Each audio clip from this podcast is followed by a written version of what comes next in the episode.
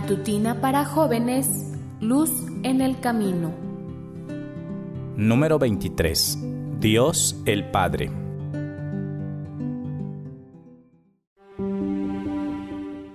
Querido joven, la palabra inspirada nos presenta al Padre como la primera persona de la divinidad, al Hijo como la segunda persona y al Espíritu Santo como la tercera persona.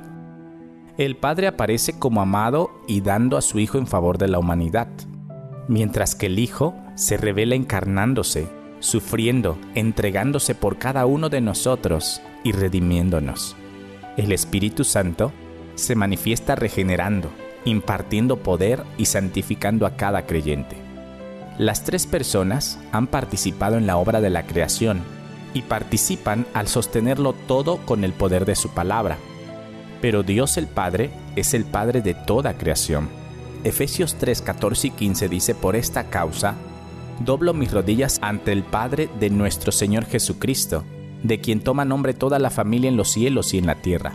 Todos los ángeles y seres que habitan otros mundos, junto con cada ser humano que se rinde a Dios por fe, forman la gran familia universal, de la cual Dios es el Padre.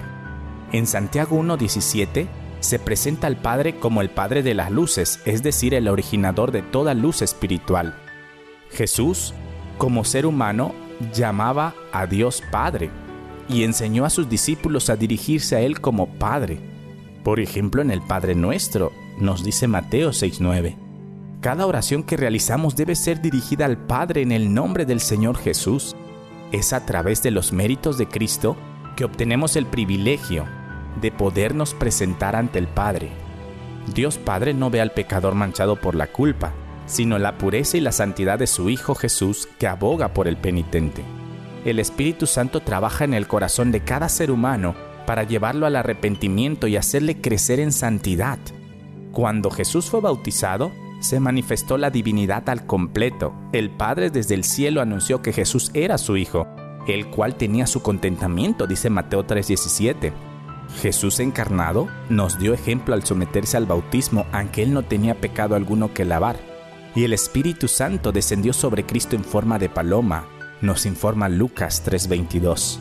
Padre, Hijo y Espíritu Santo, juntos en la gran obra de redimir a la humanidad. Es en el nombre del Padre y del Hijo y del Espíritu Santo que debe ser bautizado cada creyente que ingresa a la familia de Dios. La deidad es eterna. La pluma inspirada usa el término trío celestial en bastantes ocasiones en los testimonios para referirse al Padre, al Hijo y al Espíritu Santo. Todos los que creen en Cristo como su Salvador personal son declarados hijos de Dios. Dios es el Padre de todos aquellos que creen en Cristo como Redentor y Señor. Todos los humanos somos criaturas de Dios, pero hijos de Dios son los que obedecen en Cristo. Juan 1.12 dice, Mas a todos los que le recibieron, a los que creen en su nombre les dio potestad de ser hechos hijos de Dios. Que Dios te bendiga y que tengas un feliz día.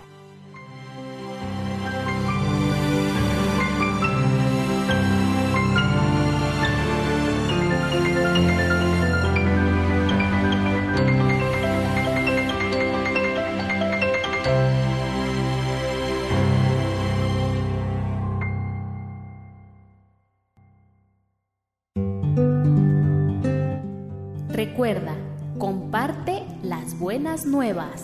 Permite que la luz de Dios alumbre los corazones.